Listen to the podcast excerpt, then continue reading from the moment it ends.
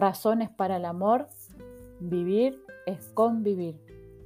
A fin de cuentas, en la vida del hombre no existe más que un único problema, saber dónde está el centro de su alma, averiguar si yo soy el centro de mí mismo o si en cambio tengo mi vida volcada hacia afuera de mí, hacia arriba o hacia mi alrededor.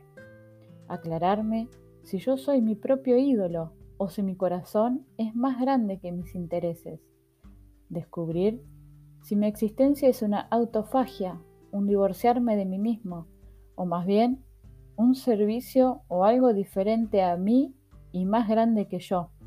Investigar si me estoy dedicando a chupetear mi propia y personalísima felicidad, o si por el contrario, mi felicidad la he puesto al servicio de una tarea más alta que mi propia vida y de los otros seres, incluido el otro ser con mayúscula, que valoro como más importante que yo. En una palabra, saber si mi vida y mi alma se alimentan de amor o de egoísmo. Este, repito, es el único y radical dilema, la pregunta clave a la que todo hombre debe responderse con lealtad. El hombre, todo hombre, nace como una circunferencia con el eje en el centro de sí misma. Todo gira, según su instinto, hacia ese centro mágico. Todo debería subordinarse a él según su capricho. Pero el alma lentamente comienza a descubrir que hay algo por encima y fuera de esa circunferencia, algo que la afecta también a ella. ¿Qué hacer entonces? ¿Atraer todo, subordinar todo hacia ese centro sacratísimo? ¿O más bien tender hacia todo eso que se está descubriendo y ensanchar con ello nuestra circunferencia, haciéndonos con ello más grandes? encastillarnos en nuestro egoísmo, encadenando todo a él, o por el contrario, irnos descentrando, sacar de nosotros nuestro propio eje para colocar nuestro polo de atracción por encima o más allá de nosotros mismos? ¿Nos abrimos en el amor o nos cerramos en nuestra autoadoración? Esta es la gran apuesta en la que nos jugamos el tamaño de nuestras propias vidas. La primera opción, el egoísmo, conduce a la soledad, la soledad a la amargura, la amargura a la desesperación. La segunda, el amor, conduce a la convivencia, la convivencia a la fecundidad, la fecundidad a la alegría. Por eso, el primer gran descubrimiento es el de que el prójimo no es nuestro límite y menos nuestro infierno, como decía descabelladamente Sartre. El infierno son los otros, sino nuestro multiplicador.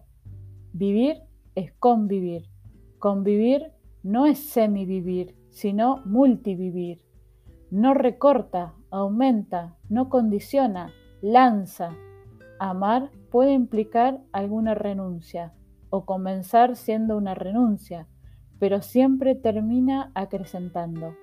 En rigor, como decía Gabriel Marcel, nada más allá perdido para un hombre que sirve a un gran amor o vive una verdadera amistad, pero todo está perdido para el que está solo. No hay más que un sufrimiento estar solo. Yo pienso a veces que si se nos concediera por gran gracia de Dios descubrir lo que en nuestra alma es realmente nuestro y lo que debemos a los demás, nos impresionaría comprobar qué cortas fueron nuestras conquistas personales. ¿Qué sería yo ahora sin todo lo que recibí de prestado de mis padres, mis hermanos, amigos? ¿Cuántos trozos de mi alma debo a Bach, o a Mozart, o a Bernanos, o a Dostoyevsky, a Fray Angélico, o al Greco, a Francisco de Asís, o a Tomás de Aquino, a mis profesores de colegio o seminario, a mis compañeros de ordenación y de trabajo, a tantos como me han querido y ayudado, me quedaría desnudo si de repente me quitaran todos esos préstamos. ¿Y cuánto me ha dado también lo poco que yo di? La felicidad, decía Folló, es lo único que estamos seguros de poseer cuando la hemos regalado. Vivir es hacer vivir. Hay que crear otras felicidades para ser feliz. Hay que regalar mucho para estar lleno. En cambio, qué infecundo es nuestro egoísmo. Que nada producimos cuando nos encerramos en nosotros mismos. Clodó hablaba con frase tremenda pero certísima de la quietud incestuosa de la criatura replega sobre sí misma. Sí, el egoísmo es infecundo como una masturbación del espíritu y es cegador porque produce un placer tan transitorio, tan breve, tan inútil, pero por el, por el contrario, por otro lado, está tan dentro de nosotros, solo un alma muy despierta no rueda por esa cuesta abajo tan cómoda como es de bajar. Incluso con frecuencia se disfraza de amor esto sucede cuando usamos el amado o la cosa amada para nuestro personal regodeo. Cuando creemos amar, pero atrapamos. Cuando queremos para ser, para ser queridos. Cuando convertimos el ser amado o la vocación amada en el espejo donde nos vemos a nosotros mismos multiplicados. Nos vemos, ha escrito Molière, constantemente tentados a convertir a los demás en resonadores o amplificadores de nuestro yo. Queremos poseernos más ampliamente en su mirada, en sus pensamientos, en su aprobación. Entonces nos parece que ya no abrazamos la miserable imagen de nuestra limitación individual, sino una silueta desmesuradamente agrandada, ampliada a las dimensiones de una familia, de un país o incluso de un mundo. Cada vez que la persona amada es reducida a la condición de espejo, se convierte en instrumento, en objeto bruto, del que yo me sirvo para agrandarme a mí mismo. Podemos incluso creer que amamos a Dios cuando le usamos simplemente.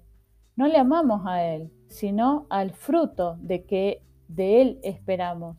Convertimos a Dios en un ojo que me tranquiliza, que me garantiza mi eternidad.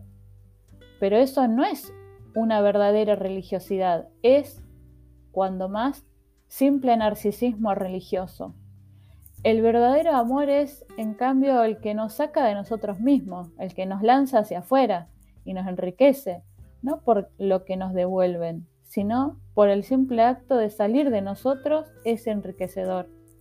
El alma se estira cuando se abre, se vuelve fecunda por el hecho de abrirse.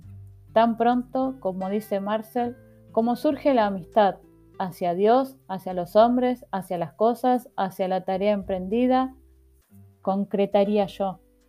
El tiempo se abre y el alma sabe que no se pertenece a sí misma, que el único uso legítimo de su voluntad consiste precisamente en reconocer que no se pertenece, permitiendo de este reconocimiento poder obrar, poder crear.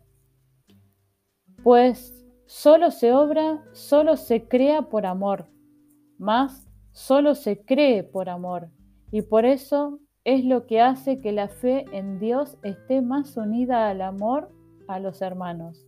La fe, decía Guardini, es una llama que se enciende en otra llama, pues hasta Dios llega a nosotros por el corazón de los demás.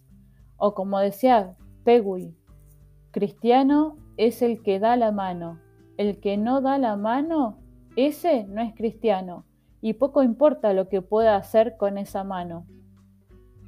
Por todo ello, el amor no es un añadido, como si se dijera, yo soy bueno y además, con lo que me sobra, amo. Regalo los sobrantes de la maravilla de mi almita. Al contrario, yo soy bueno en la medida en que amo, vivo en la medida en que amo. No solo es que, como decía Camus, deberíamos dar, darnos vergüenza ser felices nosotros solos. Es que solo podemos tener placer, pero no felicidad. Es que solo podemos correr tanto como un coche dentro de un garage, ya que por fortuna los sueños de nuestra alma son siempre mayores que nuestra propia alma. que no se desarrolla encasillada dentro de las cuatro paredes de nuestros propios intereses. Lo más importante de nosotros mismos está fuera de nosotros, arriba, en Dios, a la derecha e izquierda, en cuanto nos rodea. Por eso, el amor no es la nata y la guinda con las que adornamos la tarta de la vida. Es la harina con la que fabricamos para que sea verdadera. Razones para el amor, vivir es convivir.